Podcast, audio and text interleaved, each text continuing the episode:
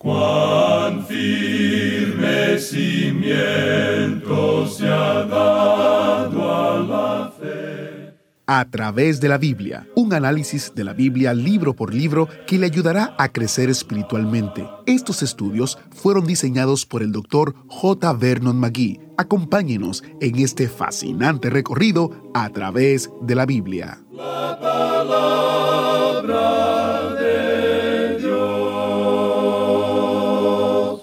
¿Está usted viviendo de acuerdo al conocimiento que tiene de la palabra de Dios?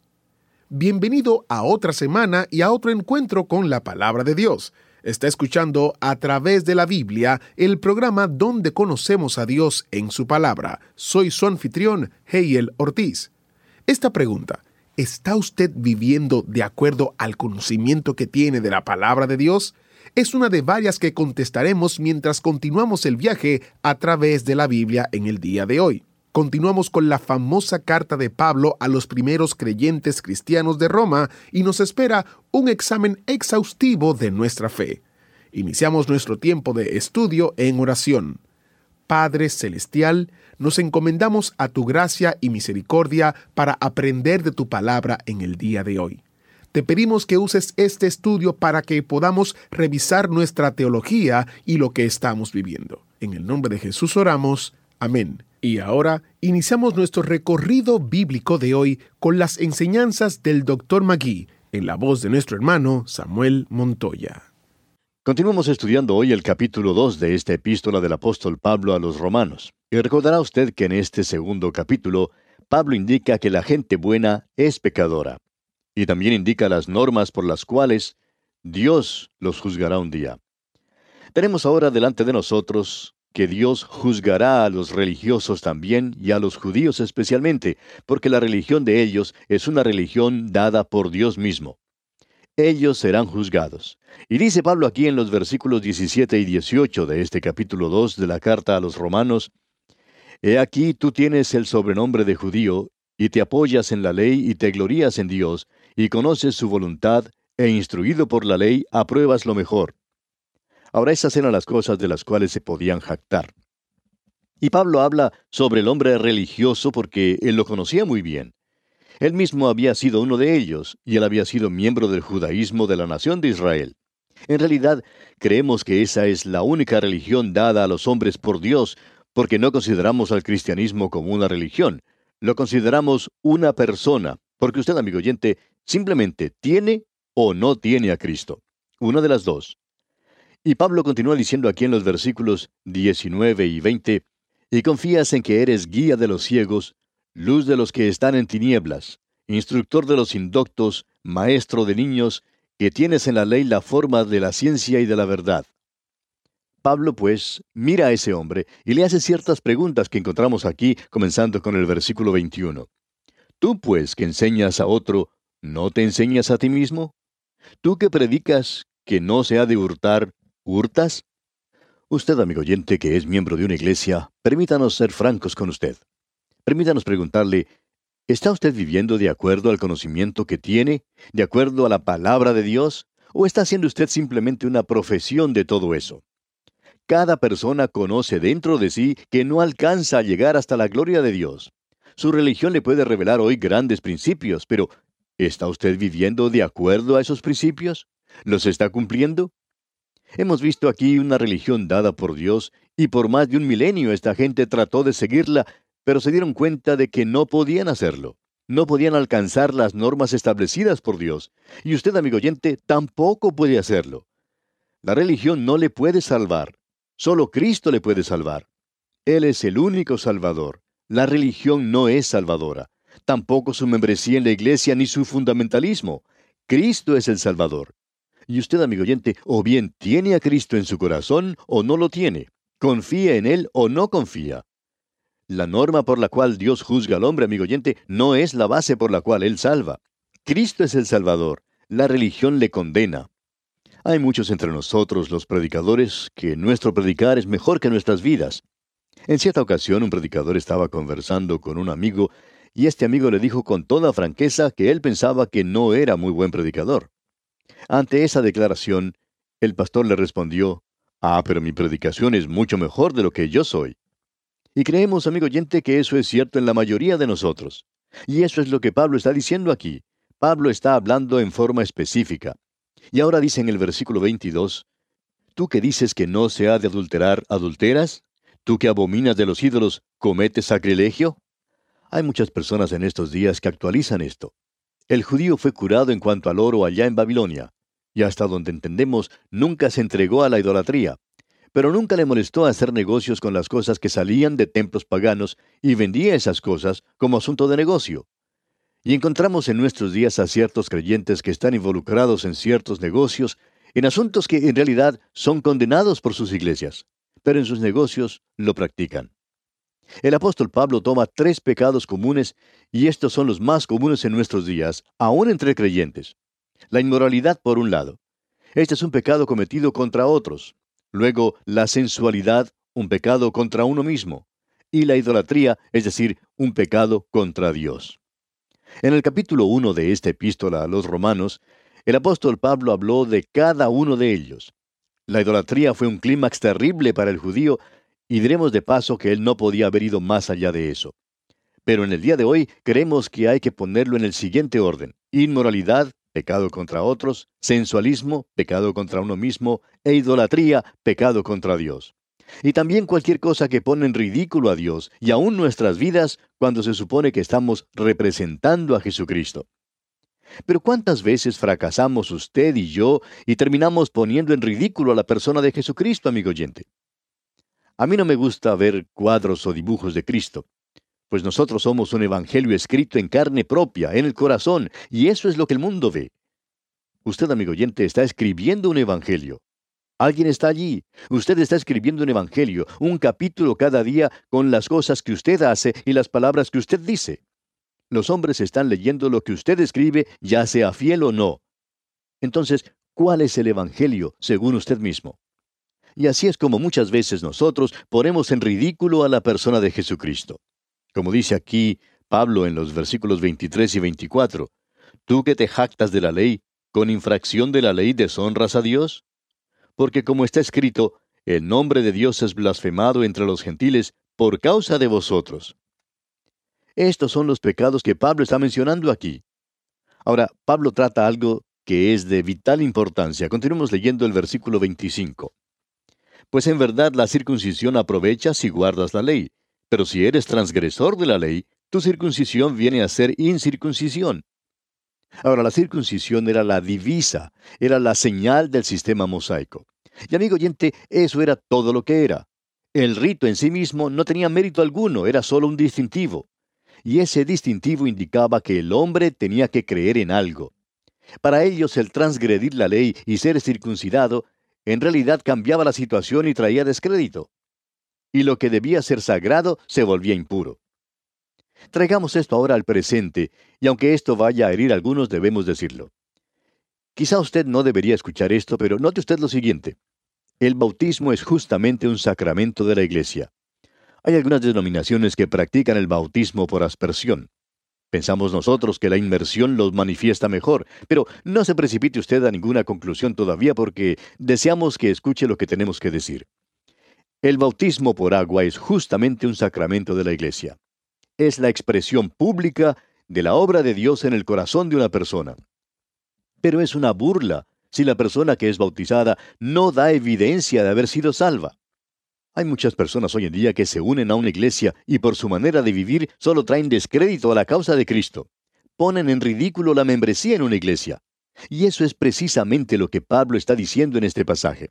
Escucha ahora cuando él dice aquí en el versículo 26 de este capítulo 2 de la epístola a los romanos, si pues el incircunciso guardare las ordenanzas de la ley, ¿no será tenida su incircuncisión como circuncisión? Permítanos usar otro ejemplo.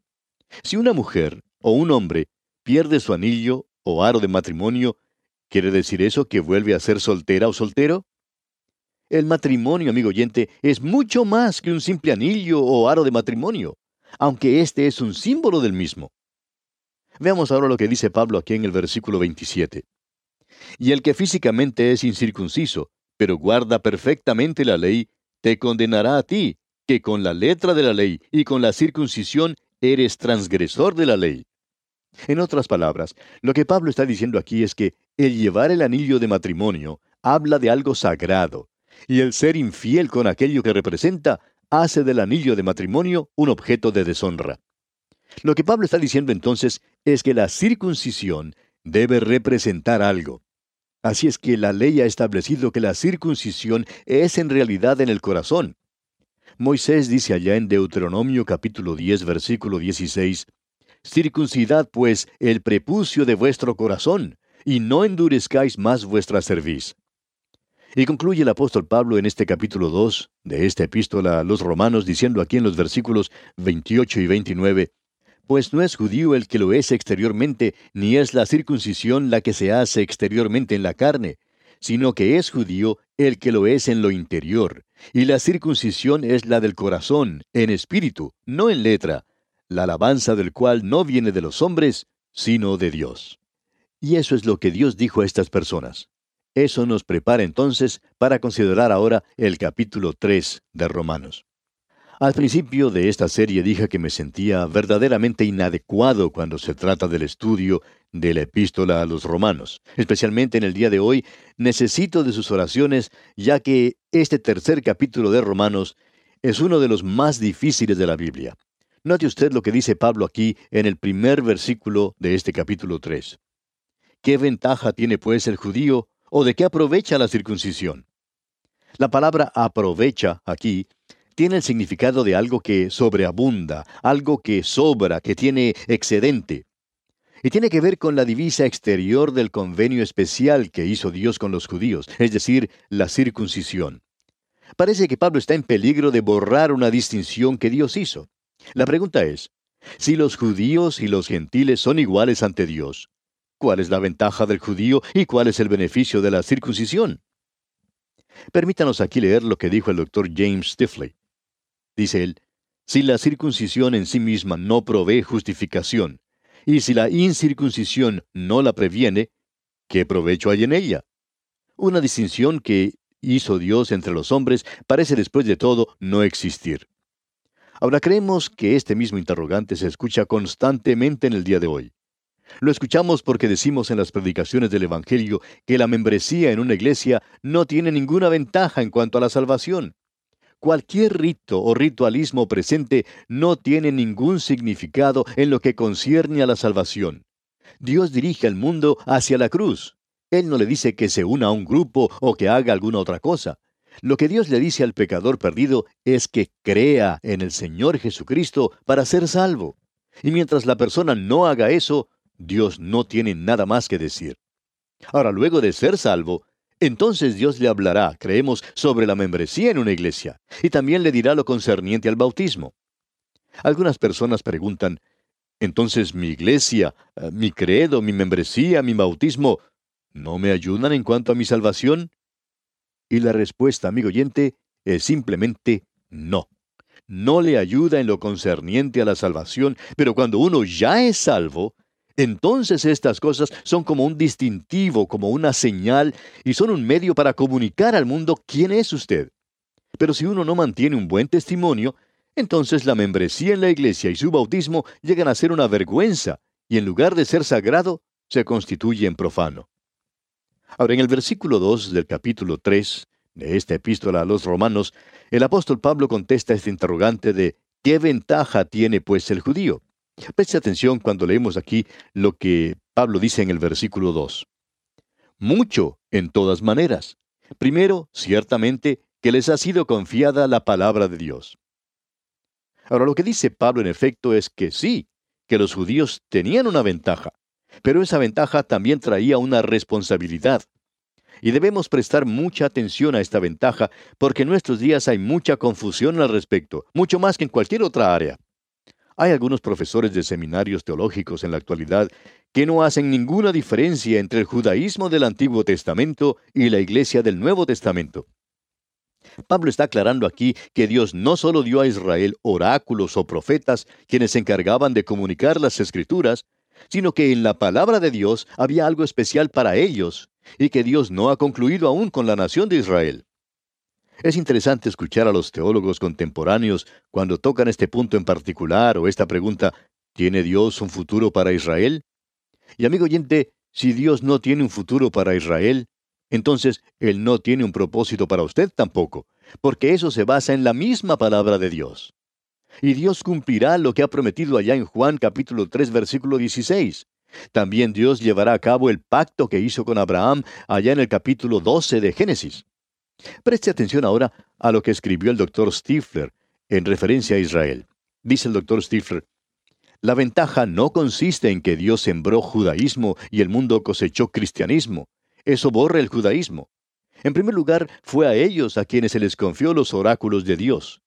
Esto no quiere decir que fueron hechos simples depositarios de la Biblia, sino que Dios les dio como judíos promesas que aún no han sido cumplidas y que son de ellos en particular. En el Antiguo Testamento, el registro de sus artículos no contiene ninguna promesa de o para la iglesia como una organización. No predice una iglesia. Simboliza un reino en el cual los judíos serán sus dirigentes y donde no perderán su identificación nacional como lo hace en la iglesia. Hasta aquí lo que escribió el doctor Stifler. Amigo oyente, creemos que esa es una de las declaraciones más profundas hechas en cuanto a la voluntad de Dios. Ahora el doctor Adolfo Saffer, un judío convertido, hizo la siguiente declaración. Escuche usted. El punto de vista que es tan prevalente de que Israel es un tipo de la iglesia, y ahora que ese tipo ha llegado a cumplirse, desaparece de nuestro horizonte, está completamente fuera del contenido de las escrituras. Israel no es un tipo cumplido y absorbido en la iglesia, sino la base en la cual descansa la iglesia.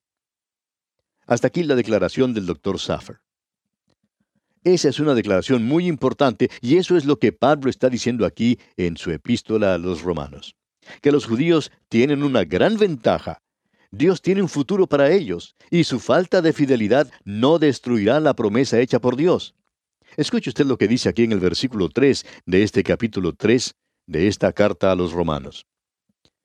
Pues qué, si algunos de ellos han sido incrédulos, ¿su incredulidad habrá hecho nula la fidelidad de Dios? Ahora, esta puede ser otra objeción que puede aparecer. Y el apóstol Pablo la enfrenta refiriéndose al primer versículo. Si la ventaja del judío no alcanzó el objetivo buscado, ¿quiere decir entonces que la fidelidad de Dios hacia su pueblo ha sido anulada? Al fracasar los judíos, ¿no debería fracasar Dios también?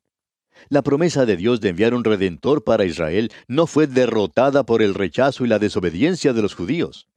Todas las promesas en cuanto al futuro de la nación de Israel serán cumplidas para su gloria a pesar de su incredulidad.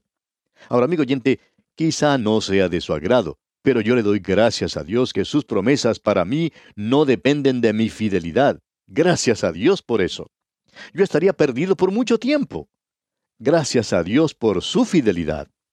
Escucha ahora lo que Pablo dice aquí en el versículo 4 de este capítulo 3 de su epístola a los romanos. De ninguna manera. Antes bien, sea Dios veraz y todo hombre mentiroso, como está escrito, para que seas justificado en tus palabras y venzas cuando fueres juzgado. En otras palabras, el incrédulo que presenta este interrogante es mentiroso y Dios lo presentará un día como tal. ¿Por qué? Porque la fidelidad de Dios es verdadera y no puede ser cambiada. ¿Se da cuenta usted, amigo oyente, de cuán importante es esto? El apóstol Juan dice en su primera carta, capítulo 5, versículo 10, El que cree en el Hijo de Dios tiene el testimonio en sí mismo. El que no cree a Dios le ha hecho mentiroso porque no ha creído en el testimonio que Dios ha dado acerca de su Hijo. Es muy malo el no creer hoy que Dios dio a su Hijo para morir por usted, amigo oyente. Permítanos decirle lo malo que es esto. Usted simplemente hace de Dios un mentiroso. Y por supuesto, no es muy halagador llamar a alguien mentiroso. Pero eso es lo que usted hace cuando rechaza a su Hijo. Notemos ahora el versículo 5 de este capítulo 3 de la epístola a los romanos. Y si nuestra injusticia hace resaltar la justicia de Dios, ¿qué diremos? ¿Será injusto Dios que da castigo? Hablo como hombre. Debemos destacar aquí lo siguiente. Si mi iniquidad revela la maravillosa e infinita fidelidad de Dios en su gracia, ¿tiene entonces Dios el derecho de juzgarme? Eso es lo que Pablo está diciendo aquí. De paso, digamos que eso fue lo que dijo el doctor David Brown hace algunos años cuando señaló, esto aclara que los perdidos en el tiempo de Pablo entendían que éste estaba predicando la salvación por la gracia de Dios. Maravilloso, ¿no le parece, amigo oyente? Veamos ahora lo que dice Pablo aquí en el versículo 6. En ninguna manera, de otro modo, ¿cómo juzgaría Dios al mundo? Ahora esto es lo que Pablo dice aquí. El judío de esa época creía que Dios juzgaría a los gentiles. Y si usted quiere arguir en esa base absurda de que Dios no tiene el derecho de juzgarnos porque nosotros solo revelamos la gracia de Dios, entonces Dios no tendría el derecho de juzgar a nadie porque los demás revelaron algo de la gracia universal de Dios. Pero usted que nos escucha, amigo oyente, aun cuando sea incrédulo, piensa que los demás deben ser juzgados.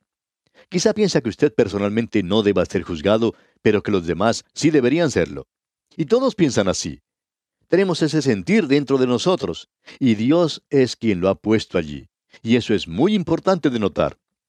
Ahora Pablo concluye esta sección y luego comienza otra parte, la cual nosotros tomaremos oportunamente. El apóstol Pablo comienza una sección que es de suma importancia para nosotros. Él finaliza la parte sobre el pecado, la acusación de Dios declarando a los judíos y a los gentiles culpables. Veamos lo que declara aquí en el versículo 9 ahora. ¿Qué pues? ¿Somos nosotros mejores que ellos? En ninguna manera, pues ya hemos acusado a judíos y a gentiles que todos están bajo pecado. Ya lo hemos dicho antes, amigo oyente. Pablo no está tratando de probar que el hombre es un pecador. Él está más bien señalando algo que es obvio ya. Él ha declarado que no hace ninguna diferencia hoy qué o quién es usted, pobre o rico, bueno o malo, en alta o baja posición social. Todos estamos bajo pecado. Es importante ver esta declaración de lo que quiere decir estar bajo pecado. El hombre es un pecador en cuatro maneras distintas. El hombre es pecador por hecho, y el hombre es pecador por naturaleza. Pecar no hace a los hombres pecadores. Pecamos porque somos pecadores. El hombre es pecador por imputación, y eso lo veremos más adelante en el estudio de esta epístola a los romanos. Y el estado del hombre es bajo pecado. Nosotros estamos en un estado como ese. Cuando uno viaja de un estado o provincia a otra, las leyes cambian, y lo que era legal en un lugar quizá no lo sea en un lugar distinto. Las leyes de tránsito cambian de un lugar a otro y el límite de velocidad varía según las leyes del estado o, provincia local. Y si voy muy rápido manejando en cierto lugar, la policía puede detenerme y castigarme por hacerlo, pues estoy bajo la condenación de sus leyes. En el mundo en que vivimos hoy, amigo oyente, todos los hombres están bajo condenación. Usted y yo vivimos en ese estado. Hay diferentes maneras de vivir, algunas mejores que otras, pero todos estamos bajo el pecado en estos días. Bien, amigo oyente, vamos a detenernos aquí por hoy porque nuestro tiempo ya ha tocado a su fin. Continuaremos considerando este capítulo 3 de la epístola a los romanos, Dios mediante, en nuestro próximo programa. Será pues, hasta entonces, que las infinitas misericordias del Señor sean con usted, ahora y siempre. ¿Fue de ayuda para usted el estudio de hoy? ¿Desea enviarnos algún comentario de lo que ha estado escuchando? Entonces escríbanos, no espere más. Nuestro correo electrónico es atv@transmundial.org. atv@transmundial.org. Si desea recibir las notas y bosquejos de lo que estamos estudiando, suscríbase gratis en nuestra página en internet a través de la Biblia .org barra notas a través de la biblia.org barra notas.